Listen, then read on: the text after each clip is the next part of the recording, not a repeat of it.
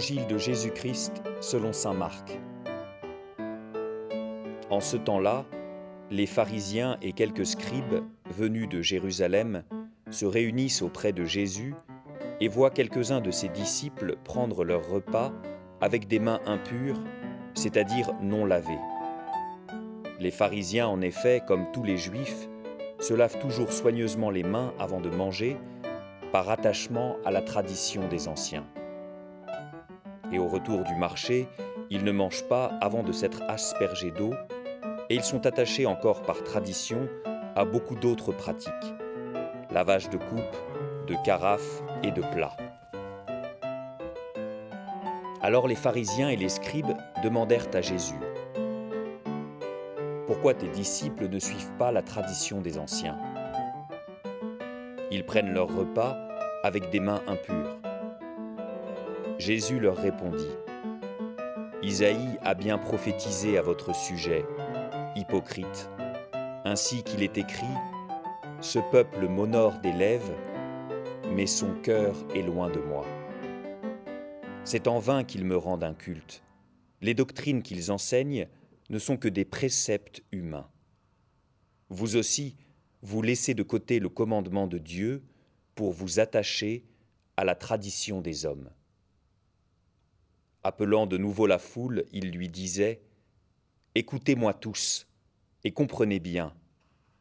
Rien de ce qui est extérieur à l'homme et qui entre en lui ne peut le rendre impur. Mais ce qui sort de l'homme, voilà ce qui rend l'homme impur.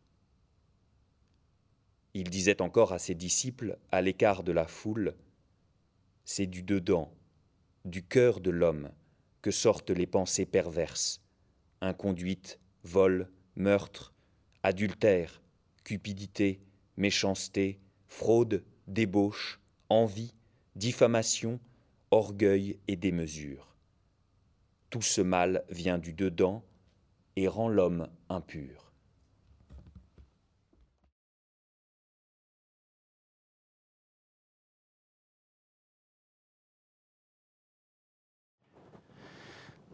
À la fin de euh, ce mois d'août et en prévision de la rentrée, nous avons laissé de côté cette grande parenthèse qui nous a accompagnés pendant le mois d'août, qui est le discours sur le pain de vie discours sur le pain de vie qui euh, arrivait, il vous en souvient, juste après la multiplication des pains. Euh, cette question de la multiplication des pains, euh, on l'avait dans l'évangile de Marc, et voilà que nous reprenons la lecture ordinaire de cet évangile de Marc pour comprendre mieux ce qu'il en est toujours de ce pain, parce qu'il s'agit toujours d'une question de nourriture. Effectivement, nous sommes là dans l'évangile de Marc, dans ce qu'on appelle la, section des pains, une section qui mène d'une première multiplication que nous avons entendue euh, à la fin du mois de juillet à une deuxième multiplication que la liturgie ne reprendra pas. Et entre ces deux multiplications des pains, l'une qui est en terre euh, euh, d'Israël, en terre juive, si vous voulez, et l'autre qui est en terre païenne, euh, Jésus va essayer de faire comprendre comment on doit recevoir ce pain. La question de la liturgie, la question aussi, vous l'avez vu, de la tradition. Qu'est-ce qu'il faut manger? Qu'est-ce qu'on peut manger? Euh, Comment faut-il manger? On, a eu ces problèmes de lavage de coupe, euh, ces problèmes de lavage de mains, cette question de, de la tradition des anciens. Alors je voudrais reprendre un peu avec vous l'idée que Jésus est en train de dire attention, et ça n'est pas d'abord une question rituelle, tout ça, ou plutôt le rite doit correspondre au cœur. Non pas que Jésus évacue le rite, mais il doit simplement dire attention, le rite peut être euh, comme euh, malmené, perverti par la tradition des hommes. Les hommes vont ajouter en quelque sorte ce qu'ils appellent des traditions. On reproche à Jésus de, ne pas garder la tradition des anciens. Tu ne gardes pas la tradition des anciens.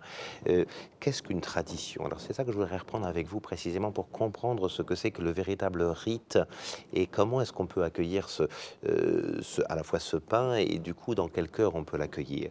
La question de la tradition, tradé, la tradition en latin tradere, c'est transmettre.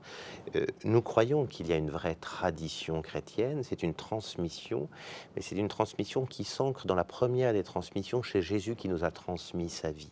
C'est vraiment euh, lui qui a été transmis, qui a été livré hein, par Judas et qui va se transmettre, se livrer. Tout ça, c'est vraiment un, mot d'une grande richesse, si vous voulez, dans, dans, euh, dans, le Nouveau Testament. Hein.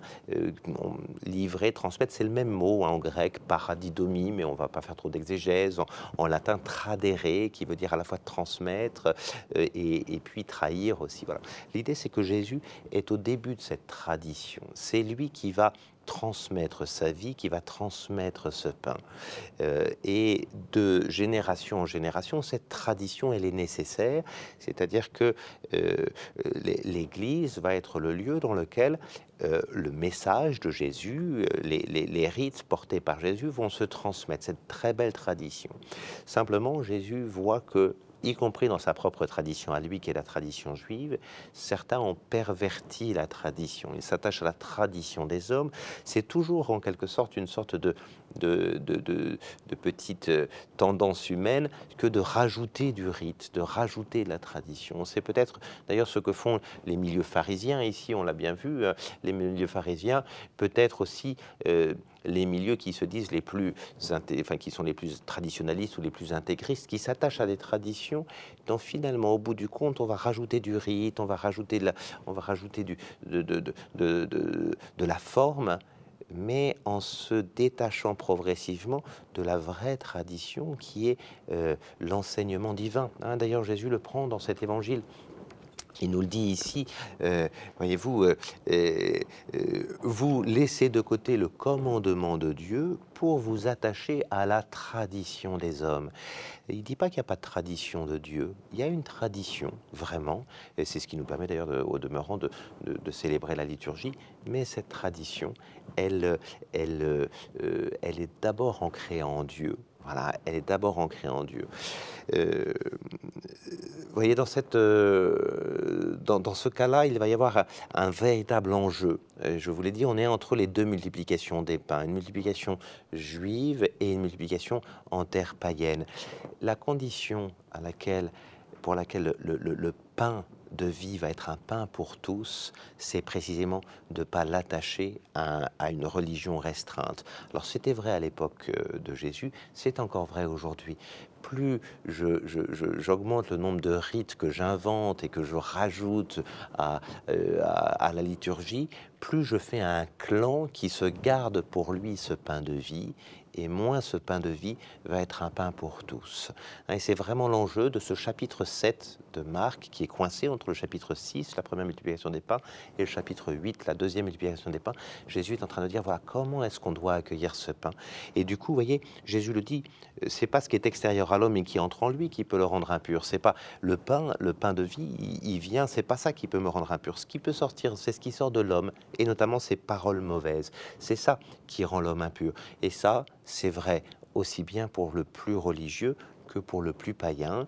Voyons combien ici, vraiment, Jésus est en train de, montrer que toute tradition des hommes risque d'exclure, alors que la tradition de Dieu, elle veut donner un pain pour tous et qui veut inclure le plus grand nombre dans la réception de ce pain.